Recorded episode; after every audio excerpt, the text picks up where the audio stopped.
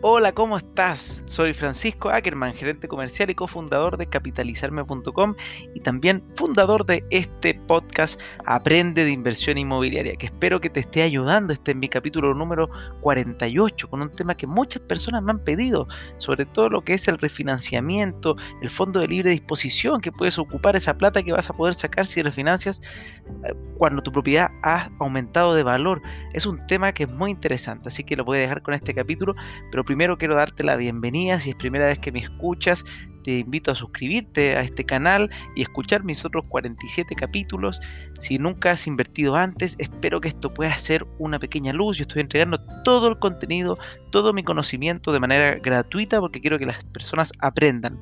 Y aprendan a tomar buenas decisiones a la hora de invertir. Especialmente si eres chileno, esto te puede servir porque obviamente está adecuado a la realidad nuestra de inversiones. También si te dedicas a vender propiedades, quizás también esto te puede ayudar mucho a vender de forma más correcta, conocer los secretos, no solamente los míos, sino que yo constantemente estoy trayendo invitados, invitados que saben mucho más que yo y espero, bueno, yo también aprendo con ellos, pero espero que tú puedas aprender.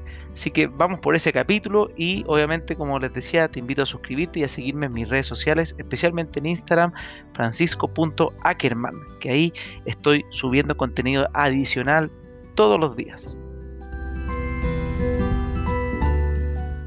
Hoy estamos en un capítulo muy interesante, un capítulo que muchos han esperado, que se trata de el refinanciamiento refinanciamiento hipotecario. Específicamente, obviamente, estamos hablando de inversiones y, aprender de inversión inmobiliaria. Y por eso estamos nuevamente con una experta, experta en temas de hipotecario que se llama Lucrecia Salim. ¿Cómo estás, Lucrecia? Hola, Francisco, buenos días, ¿cómo estás? Muy bien, ¿y tú? Muy bien también, muy contenta de estar nuevamente conversando con ustedes. Qué bueno. Oye, Lucre, yo sé que, porque quizás hay gente que no escuchó el capítulo anterior, ¿podrías, antes de partir, contarnos un poco quién es Lucrecia Salim y, cuál es tu empresa? ¿Qué haces? Ay, bueno, em, soy una argentina que lleva 18 años en Chile, casada con chileno, mamá de tres niños, con muchos años de experiencia en el sector financiero. Eh, comencé en Scotiabank trabajando como ejecutiva de cuentas hasta hace un año atrás que decidí independizarme porque algunos emprendimientos que tengo junto a mi marido empezaron a crecer eh, al mismo tiempo y al compás que crecían mis hijitos y me necesitaban un poco más en casa. Así que hace un año creé FinFit, que es una consultora a través de la cual asesoramos a personas y empresas con el objetivo de contribuir a la salud financiera y a la educación financiera de las personas y las empresas. Perfecto, o sea, salud y educación financiera para personas y empresas.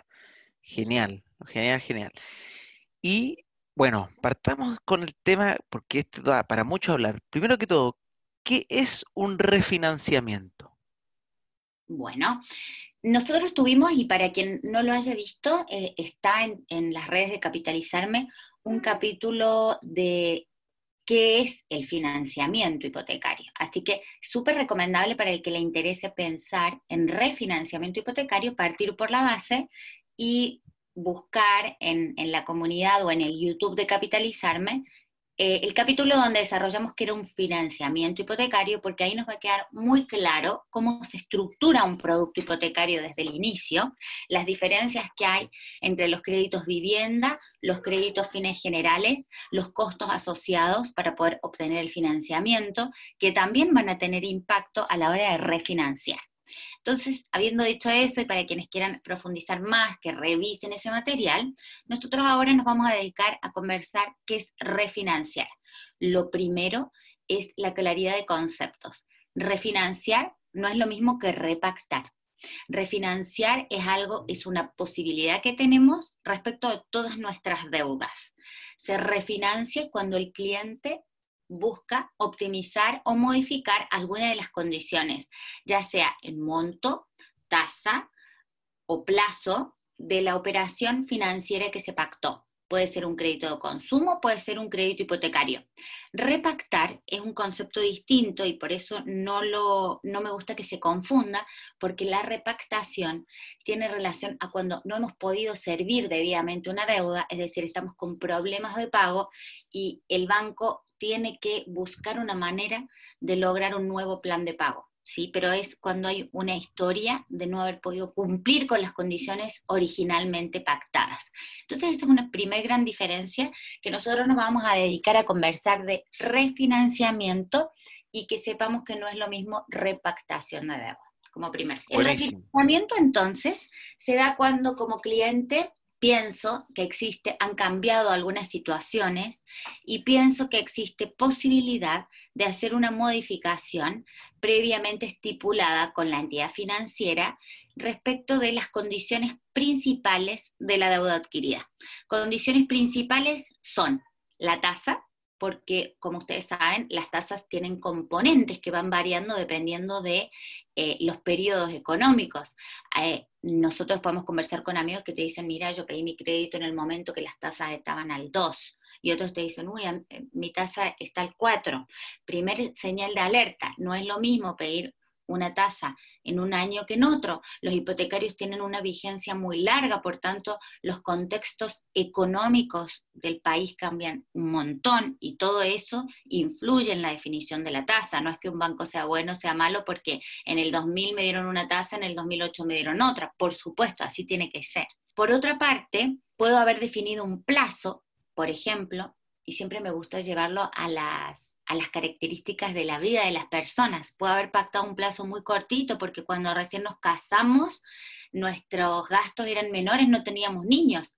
Entonces pensamos que íbamos a poder afrontar un dividendo mayor.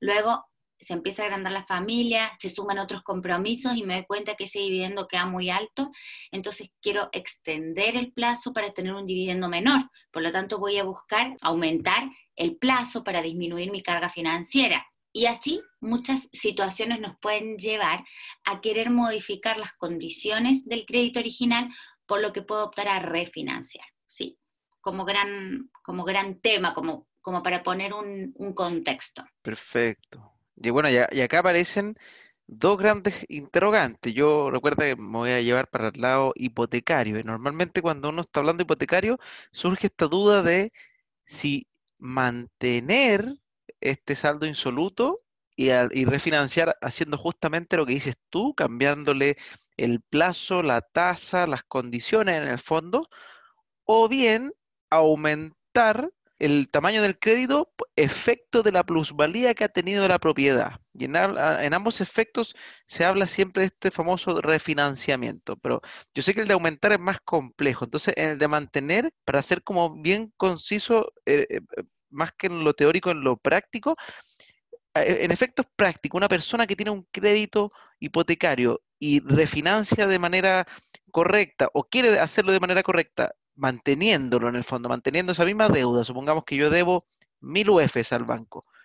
¿Cómo sé si estoy tomando una buena decisión de refinanciamiento? Lo primero, lo primero que hay que hacer es revisar cuál es el valor de la propiedad y cuál es el valor de la propiedad respecto de la deuda, ¿sí? Porque tenemos que hablar de porcentajes de financiamiento cuánto vale mi propiedad, cuánto debo respecto a esa propiedad, es una, una gran pregunta. ¿Por qué? Porque las propiedades van cambiando su valor en el tiempo, por lo tanto, tener la propiedad con una retasación, tener claridad cuál es el valor actual de mi propiedad es súper importante a la hora de definir, hacer cualquier cambio en las condiciones del crédito. Y lo segundo, que es muy particular, y no es lo mismo para una persona que a otra, es decir, ¿cuál es mi tasa de endeudamiento? Porque los bancos me van a permitir refinanciar o complementar mi deuda hipotecaria vivienda con un delta de libre disponibilidad dependiendo de cuánta deuda yo tenga en lo global. Entonces, si lo que yo quiero hacer es una operación que me imagino que ahí va tu pregunta, calzadita, es decir, quiero refinanciar el mismo monto que debo para mejorar las condiciones, eso es tan simple como revisar las condiciones de tasa que hay si las tasas están a la baja y yo no quiero modificar más que la tasa para mejorar el dividendo a la baja y disminuir el costo financiero total del crédito, lo puedo hacer. ¿Qué tengo que tener en claro? que hay algunos gastos operacionales asociados.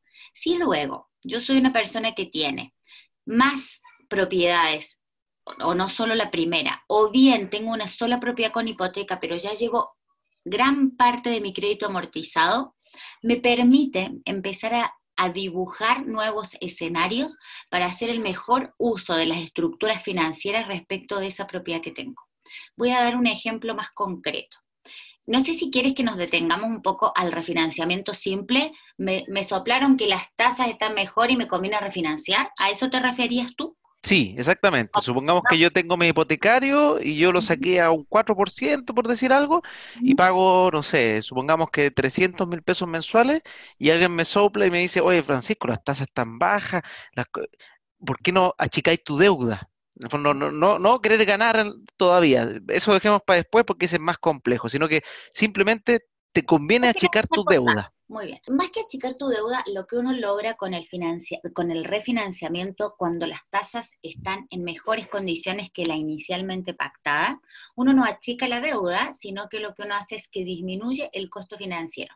Porque tú vas a refinanciar el mismo monto del saldo de deuda, a menos que agregaras una amortización extraordinaria. Pero si, si lo que tú haces es presentarte al banco y decir, mira, como las tasas han bajado, quiero bajar la tasa de mi crédito hipotecario, lo que hay que considerar ahí es que se va a pedir un certificado de ley 20.130 que va a permitir que no tengas que volver a pagar impuestos sobre el mismo monto que ya se pagó. Entonces, eso es un beneficio que tiene este país, no lo tienen todos, para decir, el fisco reconoce que usted ya ha pagado un impuesto al mutuo por esta propiedad. Ah, es el impuesto al mutuo ese, el que, el que uno no debiese pagar de nuevo. No paga de nuevo, ¿sí? Eso es lo primero. ¿Y eso es ilegal si te lo cobran de nuevo o eso uno tiene que darse cuenta y exigirlo? No, más que ilegal, podría pasar de que, eh, de que un ejecutivo al, ingresar la operación, y no, y no, no lo digo por dolo, a veces por, por un error técnico o por ignorancia, no indicara que la operación es un refinanciamiento interno y la calculara como un nuevo crédito. Si la ingresa como un nuevo crédito, automáticamente debe calcular el impuesto porque mm, los bancos son agentes retenedores, en el fondo, ah, el rol que cumplen. Entonces, ojo, que por eso es súper importante, que no creo que sea algo de doloso, sino que por un error técnico, es súper importante cautelar que el Ejecutivo impute esa operación bajo la, el, título de refinanciamiento interno. ¿Y eso es en tu mismo banco? Si es en el mismo banco, pero tú podrías hacerlo con otro banco. Entonces el nuevo ejecutivo, el ejecutivo del banco que va a, refinanciar esa deuda para traerla a su banco, tiene que cautelar lo mismo, es decir, este es un crédito que no es nuevo, no está comprando por primera vez la propiedad, tengo que marcar esta operación para informarla debidamente bajo la calidad de un refinanciamiento externo. Y ahí, de nuevo, el sistema opera diciendo, por esta propiedad, este cliente, este root, ya pagó un impuesto que yo reconozco. Por lo tanto, no es un nuevo crédito, no es un nuevo impuesto al mutuo. Si está pidiendo el saldo de deuda, no va a tener que pagar impuesto al crédito. Si está pidiendo un monto mayor u otro crédito asociado a ese refinanciamiento, sí va a tener que pagar impuesto por la diferencia. Eso es una o sea, eso, eso quiere decir que si yo, la, mi propiedad, eh, yo debo mil y la retrasé y ahora quiero pedir por ejemplo, 1.500, yo tendría que pagar un impuesto al mutuo por esas, mil, por esas 500. Sí, lo primero muy importante es que los créditos de vivienda son para refinanciar sobre el saldo de deuda. Si yo quiero una diferencia, la, la tengo que pedir bajo un crédito fines generales de libre disponibilidad, porque el destino de crédito cambia. Entonces, es súper importante informar debidamente las deudas vamos a terminar con el proceso de refinanciamiento simple y nos vamos a este segundo ejercicio, que es muy relevante. Por lo tanto, yo quiero mejorar las condiciones de mi crédito. A la hora de de mejorar las condiciones de mi crédito, este ejecutivo entonces lo primero que tiene que hacer es identificar que es un refinanciamiento de un mutuo actualmente existente, donde voy a cambiar las condiciones. Primer check, refinanciamiento. Puede ser interno si es con el mismo banco, externo si es con un banco diferente a donde tengo el crédito. Lo segundo es, obviamente, lo que en general te motiva a hacer esto es la tasa disminuir el costo financiero de ese crédito, que no significa disminuir mi deuda, porque el monto del crédito va a ser el mismo, porque tiene relación con el saldo de la deuda que ha ido amortizándose con cada pago de dividendo. Entonces, lo que obtengo como beneficio de un refinanciamiento podría ser disminuir el costo financiero porque optimizo la tasa, disminuyo los intereses totales, o bien modifico el plazo eh, del crédito, puedo disminuir los dividendos o aumentarlos. Eso también es súper importante porque podría liberarme flujos, porque puedo terminar pagando un dividendo más bajo. Y, y entonces ahí tengo que hacer las combinaciones para definir cuál es mi real objetivo a la hora de refinanciar. Y, en el caso cuando tú estabas en el banco, ¿alguna vez viste algún caso y así que te haya llamado la atención? ¿Alguien cuánto se ahorró en el fondo de baja por intereses? Porque yo, yo he escuchado, por ejemplo, o más que he escuchado, mi propio caso en un minuto, hace poco de hecho, yo refinancié mi propiedad, la refinancié, yo la saqué el año pasado a una tasa del 4% y la refinancié exactamente igual, en el mismo banco también, a una tasa del 3,2%. Y en total, total, total, me ahorraba aproximadamente 9 millones de pesos. Y el costo fue súper bajito porque justamente como fue en el mismo banco eh, y en poco plazo, ni siquiera tuvieron que tasar la propiedad porque mantuvo las condiciones originales, me cobraron súper poquito, yo me acuerdo. Entonces, ahí me hace sentido también que, bueno, no me cobraron el impuesto al mutuo, claramente, porque no, no me cobraron ese cero, ese porcentaje, Sí, sí. Mira, las diferencias que yo he visto son inmensas, incluso hasta eh, equivalentes a poder comprar otra propiedad, pero todo va a depender del monto del crédito, de los años, e, es súper a la medida. Es caso a caso, efectivamente. Es caso a caso y te puede sorprender muchísimo. Hay mucha gente que por desconocimiento no refinancia y, y las condiciones, no sé, piensa, piensa en, en gente que tomó créditos hace 10, 15 años, las condiciones eran súper distintas, ha habido momentos de tasas muy bajas, como ocurrió eh, en septiembre pasado, donde... Y, hoy, día están bajas también. Yo, yo, eh, la gente que tiene, probablemente hoy día están más bajas que en los últimos 10 años, a excepción del año pasado, que estuvo muy bajo también. Sí, por eso te digo, entonces realmente eh, hay, hay momentos donde vale la pena hacer este ejercicio y replantear cuál es la calidad y el estado de las deudas y hacer una revisión. Yo siento, bajo el concepto nuevamente de la salud financiera, es que así como nos hacemos un chequeo anual físico, debiéramos hacer un chequeo anual de nuestras deudas, de nuestros pasivos, para poder diagnosticar cuál es nuestra salud financiera. Y cuando uno hace un chequeo y dice, bueno, estás con el azúcar alto o hay colesterol o lo que sea, es porque es respecto del año anterior. Entonces, el año que viene podemos ver que hay... Eh, podemos estar viendo que hay mejores condiciones y puedo hacer una modificación en alguno de estos indicadores. Por lo tanto, es un ejercicio que debiéramos incorporar así como todos los años hacemos una declaración anual de ingresos, debiéramos aprovechar en ese mismo momento, por ejemplo, como para encontrarle un momento al año y plantearnos cómo están todas, todos los componentes de mi, de mi salud financiera. No es solo los ingresos, sino también es las deudas. Entonces, ¿qué tal deuda? Las reviso y las chequeo una vez al año porque las condiciones van cambiando. Lo otro importante es no correr como en masa. A mí no me gusta para nada hacer las, las, las conversaciones o los planteamientos es si todos van y refinancian ahora, porque hay muchas cosas que tengo que considerar. Puede ser que todos refinancien ahora porque son deudas jóvenes, pero yo tomé la deuda en un momento de, de tasas más bajas a las que hay incluso hoy y no me conviene refinanciar. Entonces es súper importante qué es lo que es mejor para mí. ¿Sí? Las finanzas personales son eso, personales. Y hay muchos factores que no aplican para todos. Entonces es súper importante ver cuáles son las características de mis deudas. A mí me conviene refinanciar, puede ser que al otro no y a mí sí, puede ser que a mí sí y al otro no. Súper interesante, súper interesante y de hecho en base a lo que me dijiste, de hecho, yo lo escribí, o sea, y, por ir conociéndome financieramente, si uno tiene que quitarse el miedo de, de, de, estas cosas. Estas cosas en verdad son sencillas cuando uno las empieza a trabajar de a poquito. Yo, por ejemplo, le mandé un mail a mi banco por un crédito de consumo que yo tengo desde el año pasado, que fue como un, crédito que tomé para estructurar toda mi deuda y para ordenarla y poder salir de ella.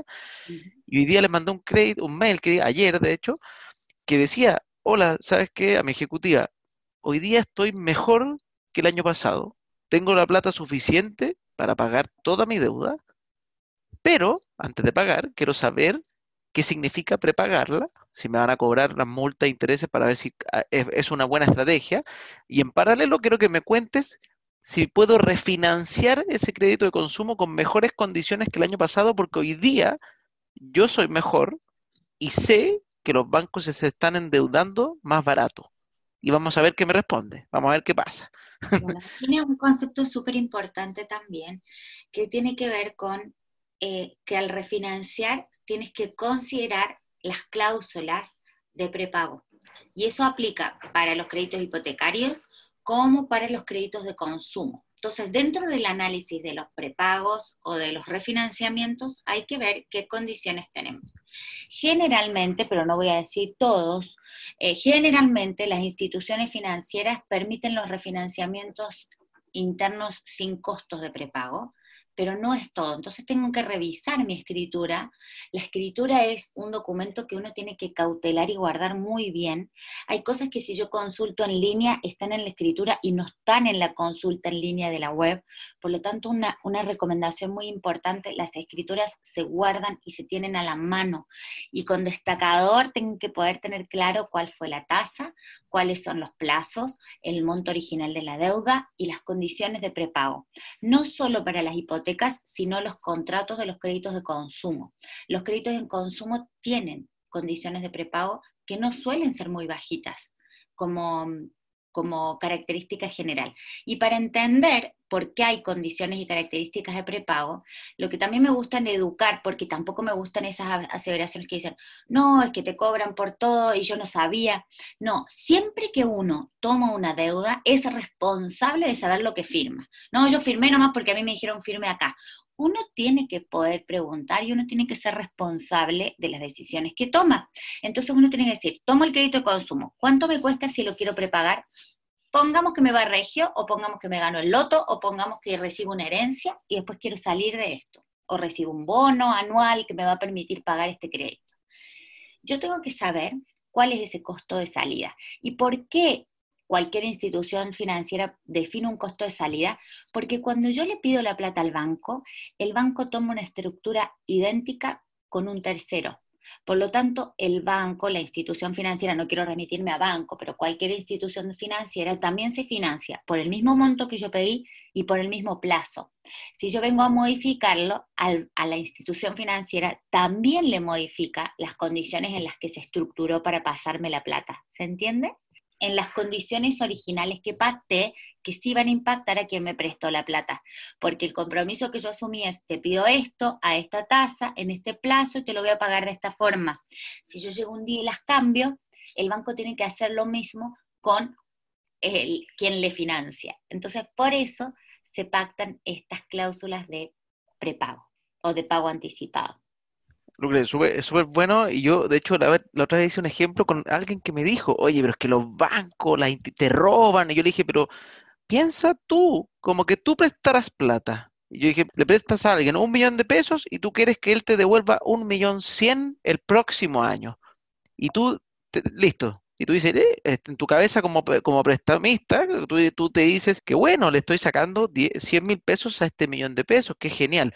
Y de hecho puede ser que tú como eres un inversionista digas, proyectes que ya vas a ganar ese, esos 100 mil pesos y empieces a hacer cosas con esa plata o esa especulación de plata. Y de repente tu eh, amigo, por ejemplo, llega y dice, hola, ¿sabéis que mejor te voy a pagar eh, solamente 50 mil y te lo, te lo pago al tiro, porque, porque no, al final no, no, necesitaba tanto la plata. Te hace un daño. Por eso, eh, ahí la gente cuando dice, no, es que el banco está, lo hace por maldad. No, no es por eso, porque ellos proyectaron ganar contigo ese dinero. Ellos, hay que entender que para el banco nosotros somos sus activos. Ellos ganan con, con nosotros. estos son contratos. Yo lo que hago es educar y a mí por eso no me gusta tomar juicios de valor, sino educar y explicar que cuando uno define un contrato, uno se está haciendo responsable que va a cumplir con esa tasa, con ese monto, con ese plazo. El crédito pasó la plata, el, el banco o la institución financiera entregó la plata considerando ese acuerdo, ese compromiso. Si yo luego me acerco al banco a pedir una modificación de las condiciones, tengo que entender cuáles, cuáles eran las cláusulas que normaban qué pasaba si una de las partes decidía hacer eso. Si el banco unilateralmente quisiera cambiar el plazo o el monto, uno se pondría eh, histérico, ¿no es cierto? O sea, hoy, hoy simplemente llegó el banco a decirme que en vez de pagarle en 15 años, te lo tengo que pagar en 5 no se puede, ¿verdad? Uno se vuelve loco. se, aparecía en las noticias hablando. Entonces, por eso es que eh, trato de, con conciencia y responsabilidad, educar para que sepamos que cada vez que yo firmo un crédito, el que sea, consumo, hipoteca, estoy comprometiéndome y el banco también a cumplir esas tasas, montos, plazos. Si alguna de las partes quisiera hacer una modificación, eso está normado en el contrato. Para las hipotecas es la escritura, para los créditos de consumo hay un pagaré que indica y un contrato de crédito. En, en el caso de Chile, el CERNAC regula muy bien todo eso y es importante aprender y saber que uno tiene seguridad jurídica, que los bancos son cautelosos con eso y que uno también tiene responsabilidades como deudor y tiene que ser responsable y honrar esas responsabilidades. ese honrar la palabra, el pago, es lo que va construyendo nuestro scoring financiero, nuestro puntaje. Que cuando tú en tu mail lo pones y dices, hoy soy mejor cliente, hoy, hoy me siento más fuerte, eso habla de ese scoring. Hoy siento que soy un cliente que tiene menos riesgo, que mi calificación como cliente a la hora de evaluarme podría ser mejor. Estoy tratando de transmitir al lenguaje más financiero o de evaluación crediticia lo que tú querías transmitirle a la ejecutiva en el mail. Hoy estoy mejor, significa hoy siento que la evaluación de riesgo de mi persona podría ser positiva. ¿Dónde se mide la evaluación de riesgo o la calidad del cliente? Efectivamente la hace el área de riesgo, las áreas de riesgo, que yo digo siempre y los defiendo, eh, los hacen ver como los malos y son eh, excelentes en general y lo que hacen justamente es velar porque no nos sobreendeudemos las personas, y, que no tomemos más deudas de las que realmente son las acordes para cada caso. Y las áreas de riesgo van a medir cuál es mi comportamiento histórico y cómo he servido la deuda, cómo he cumplido con estos contratos. No es lo mismo ser un cliente que presenta morosidades itinerantes, a ser un cliente que nunca ha tenido morosidades, a ser un cliente que si ha tenido deudas altas en algún momento las va disminuyendo, como el caso que tú decías, yo he ido pagando mi crédito estructurado, cumplí. Dije cuando me dieron este crédito que iba a cerrar los otros bancos, los cerré, o siguen abiertos y empecé a ocupar las líneas y las tarjetas. ¿Cómo cumplí con mis compromisos? Porque como toda la vida, y eso es algo que a mí me gusta mucho, eh, y soy un poquito chapada a la antigua, siento que el valor de la palabra sigue siendo más importante que cualquier contrato. Y eso es algo súper importante de honrar en demostrar las condiciones. Si yo veo que estoy en una situación de compleja, también tengo que reordenarme y, y, preguntarme, bueno, ¿qué, ¿cómo de estos acuerdos que tomé, si mis condiciones han cambiado, me puedo comprometer a reestructurarlas para seguir cumpliendo? Y esas son cosas que tenemos que ir viendo, ¿sí? Pero bueno, viendo el financiamiento en sí, habíamos eso te iba a llevar, te iba a llevar a, qué pasa ahora con el refinanciamiento cuando yo decido aumentarlo. El famoso, en el fondo, eh, como sacarle la plusvalía a la propiedad sin tener que venderla. ¿Qué significa, qué pasa con esto? Yo me había ido como de lleno a esa, a esa figura al inicio y lo que les quería explicar es lo siguiente. El refinanciamiento con un delta es más conveniente para propiedades más antiguas, para propiedades que yo adquirí y que ya tengo una buena cantidad de periodos amortizados. Es decir, o bien tendría que haber sido, no sé, por ejemplo, puede ser muy óptimo para propiedades que por azar se, se crecieron en su valor porque en la esquina de la casa se definió 10 años después que iba una estación de metro te fijas que son hitos no tan habituales, más inusuales, que le agregan plusvalía a una propiedad. Entonces yo digo, yo compré 2.000 UF en una casita, eh, debo 1.000 porque yo he pagado 800 y ahora la propiedad vale 5.000 porque quedé en la esquina de metro. O cambió y eso tiene, ahora no es solo habitacional, sino que el plano regulador me permite hacer otras cosas, comercial o lo que fuera, ¿sí? Ahí es donde quiero llevar la cabeza porque no es algo que sea aplicable a todas las propiedades.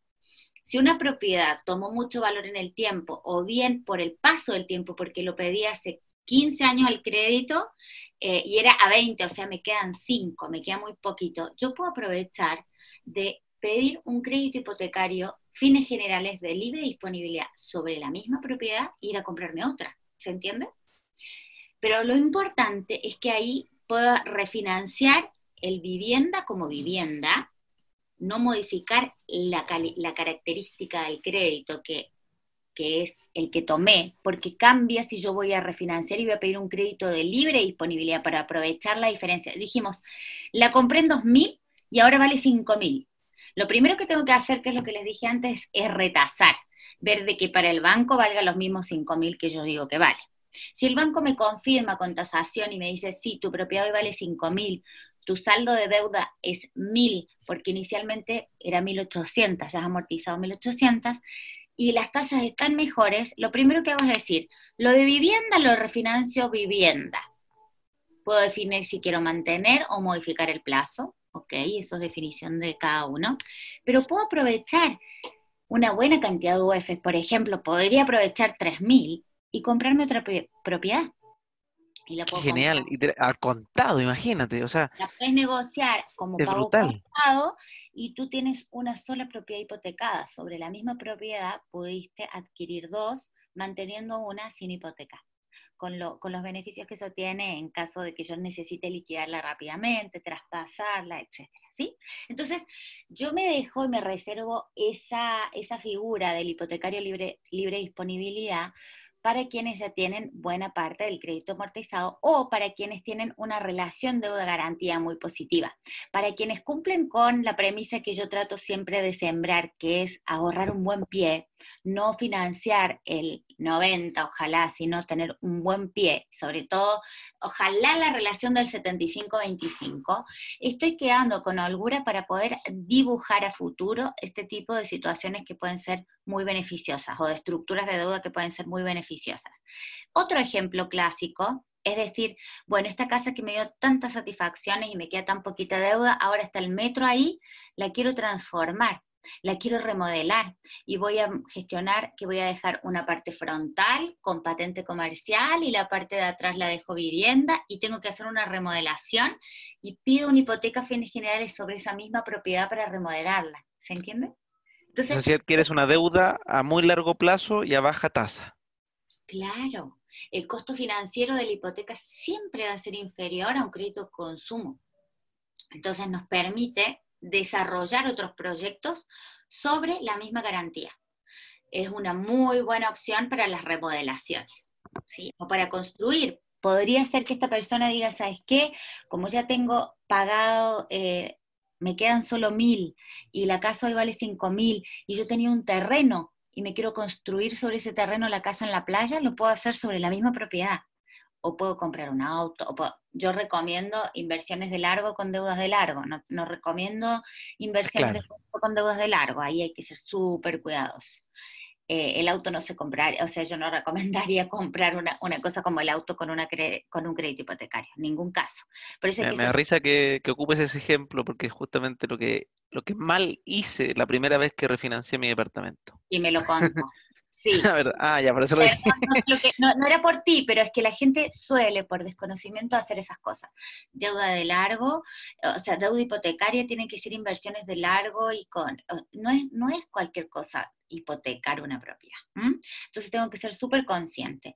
Y también en ojalá invertir en, en, activos que no sean efímeros, que no pierdan valor, que no se deprecien, sino que tomen valor en el tiempo con, los, bien. con los fines generales. ¿Qué tengo que considerar? Que si pido un fines generales, voy a incurrir en gastos operacionales, por supuesto. Voy a tener que retasar la propiedad para saber realmente cuánto ¿Cuál es la diferencia que puedo pedir? No voy a poder llegar a 5.000 porque obviamente el banco me va a decir, bueno, para fines generales yo llego a un máximo del 75% del valor de la propiedad. Entonces, hagamos el ejercicio simple, yo voy a tomar la calculadora de mi teléfono y digo, el banco me tasó a 5.000. El 75% de 5.000 son 3.750, pero yo además debo 1.000 que me quedaban del hipotecario vivienda. Por lo tanto, puedo pedirle al banco 2.750. Me podría comprar otro departamento. ¿Verdad? ¿Y, te, puede dar un hipotecario vivienda? ¿Uno puede pedir un hipotecario vivienda sobre esa misma propiedad? No. no. Ya, eso es importante. Esto sería un hipotecario fines generales de libre disponibilidad. Dentro de esta libre disponibilidad, lo que tú decidiste fue ir a comprarte otra, otra hipoteca. Entonces ahí la gran pregunta viene, y por eso cada caso es único, esta receta no es aplicable ni replicable a cualquiera, estamos tomando casos para aprender. Tengo que saber que los fines generales tienen menos porcentaje de financiamiento. En, una, en un crédito vivienda puedes llegar hasta el 90%, en un fines generales hasta el 75%. Eh, las tasas no son las mismas las de vivienda que las de fines generales. Siempre una tasa hipotecaria va a ser más barata que un crédito de consumo, pero una tasa fines generales va a ser más alta que una vivienda. ¿Ok? Entonces, todas esas consideraciones son importantes. El impuesto al mutuo. Sabemos que en este momento estamos con, por las medidas de apoyo por el COVID, estamos sin pago de impuesto al mutuo, pero en, en condiciones normales el impuesto al mutuo es un 0,8 en lugar de un 0,2. Todas esas cosas las tengo que considerar muy informado a la hora de tomar este tipo de créditos.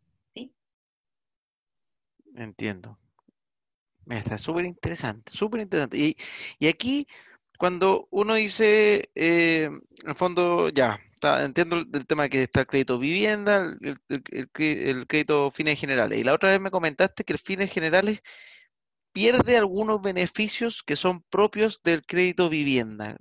¿Qué, cuáles son esos? Ah, bueno, no, lo que pasa es que nosotros tenemos para los créditos vivienda el artículo 55 bis.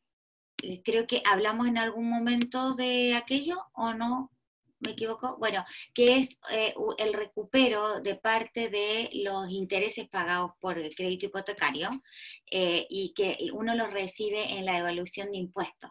Con el crédito hipotecario fines generales eso no va a ocurrir. Eso yo lo recibo por los créditos hipotecarios vivienda. Ya, o sea, se pierde 55 bis. Para quien no se acuerda, puede igual escuchar el capítulo. en el inicial, pero... No, en el inicial no, pero en el, en el general sí. Claro, no voy a tener ese beneficio, porque es un beneficio eh, sobre los intereses pagados por crédito hipotecario en los créditos vivienda. Perfecto. ¿Y el impuesto al mutuo, en este caso, al ser una propiedad? Es un 0,8 en lugar de un 0,2 si fue, como, como sería si fuera una vivienda de FL2, en el fondo. O sea, son detallitos que uno tiene que ir teniendo en cuenta porque son, son gastos adicionales que uno va a tener que considerar, pero obviamente dependiendo del monto, si uno va a poder sacar un, un eh, por ejemplo, en este caso que hablábamos de que una propiedad uno debe 1000 UF y puede sacar quizás casi 3000 UF de libre disposición, estos gastos se empiezan a volver medios eh, insignificantes, por así decirlo, versus el dinero que puedes obtener para hacer otras cosas o invertirla tu plata mejor. Eh, pero es, importante ahí que tengas un plan. No, no, sirve de nada refinanciar por refinanciar, así como, ah, que quiero tener plata en la cuenta, no te convendría, porque al final vas a, vas a estar pagando deuda por eso. Así que eh, eso es súper importante. Oye, me, me, gustó. Muy importante eso, la posición tributaria, porque los beneficios del artículo 55 bis, es, eso es súper importante que cada persona lo revise con su contador, porque, porque van a aplicar sobre... Eh, o sea, van desde el impuesto global complementario y no es lo mismo para una persona que gana un millón y medio que para una persona que gana eh, un millón o una que gana cinco millones. entonces, estos son trajecitos a la medida muy importantes que revisar, entonces antes de tomar la decisión de adquirir una nueva deuda sería hasta bueno conversar con el contador, ver cómo eso va a impactar. No, no, no son decisiones triviales, que tienen impacto en, muchas cosas, no solo en mis flujos, en los pagos mensuales, sino también en mi posición tributaria, cómo, cómo, cómo voy a pagar impuestos. Perfecto. Oye, súper interesante. Ah, una pregunta que me hicieron, bien buena, que fue, eh, ojalá que puedas saberla, pero eres, ¿qué, qué, qué sabes de la portabilidad en el fondo bancaria que va a haber? ¿Qué, qué impacto podría tener en, en, en este tema de los refinanciamientos? Debiera ser un impacto positivo. Los bancos están trabajando a toda máquina. Hoy, por, lo que sé, están todas las áreas de producto, de segmento, de los bancos trabajando muy fuerte eh, para poder optimizar y salir con un muy buen rollout de esto. Debería ser noticias muy buenas para el consumidor, para los clientes, para poder tener mejores gestiones y más ágiles a la hora de mover deuda de un banco a otro. Así que yo no me dejaría esto para otra oportunidad, pero cuando tengamos más aceitado el proceso. Como está el proceso, otra cosa es en la cancha, como dicen. Sí, eso me lo han dicho hartos expertos. Muy bueno, pero mm, tenemos que ver cómo aplica. Perfecto, bueno, pero, lo que se espera es que sea bueno, ese, ese por lo menos el objetivo de, y, el, y, el sentir de lo que se está haciendo es para que tenga beneficios para el consumidor final, para poder hacer todo esto relativamente mejor, más barato, más rápido. Así que, sí que súper bien. Oye, me queda súper claro lo que es el refinanciamiento. Y de hecho, me puse a buscar, mientras hablábamos, me puse a buscar mi refinanciamiento de la época del 2017, donde justamente en mi correo dice, te envío la propuesta de refinanciamiento para el hipotecario y las deudas de corto plazo. Te, te comento que tienes un crédito hipotecario con fines generales de 8.700.000 pesos para pagar tus consumos y todas tus deudas y yo nunca, yo no entendía en ese minuto, creo que era fines generales, yo a, ojos míos, porque la simulación que me enviaron era una, era una simulación donde el valor de mi propiedad estaba tasada en 2.000 y la mía anteriormente estaba tasada en 1.400. Entonces yo, para mí, fantástico, y dije, aquí hice de oro. Y, efectivamente me, estaban comprando mi deuda con crédito eh, vivienda, la primera, primera parte, que lo que yo debía, que eran aproximadamente 1.200, y el resto me lo dieron todo en fines generales. Mira qué, qué interesante, yo, yo lo hice sin saber, yo, yo pensé que todo era fantástico, y me cobraron, que algo así que estoy viendo ahora, tasación, estudio título, borrador, notaría, impuesto al mutuo, me cobraron, y al parecer lo que estoy viendo es que me cobraron el total. Entonces, probablemente pasó que no pasó exactamente lo que dices tú, el certificado 20.130, que con eso se descuenta lo que ya está pagado y tú deberías pagar solo la diferencia.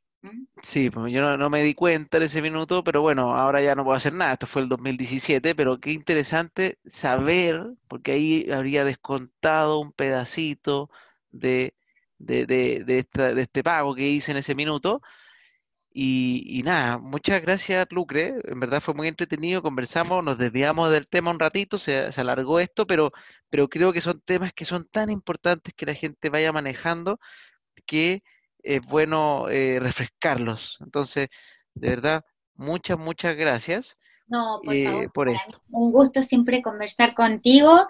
Eh, felicitaciones por, por estar tomando este rol activo en educar, en enseñar.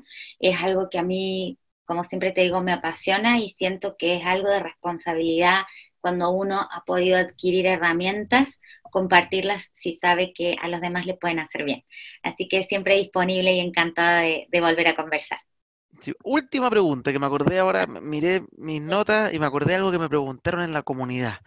Que obviamente yo sé que esto es para un perfil que es una persona un poco más arriesgada, yo tengo clarísimo esto, pero igual es bueno que la gente sepa si es que existe aún esto porque ah, muchas personas de la comunidad decían, Francisco, pero yo tengo un crédito, mi crédito en el banco y lo quiero refinanciar en mutuaria para desaparecer mi deuda. ¿Esto sigue siendo así? ¿Funciona como, lo, como todos quieren que funcione en el fondo las personas que quieren tomar más deuda?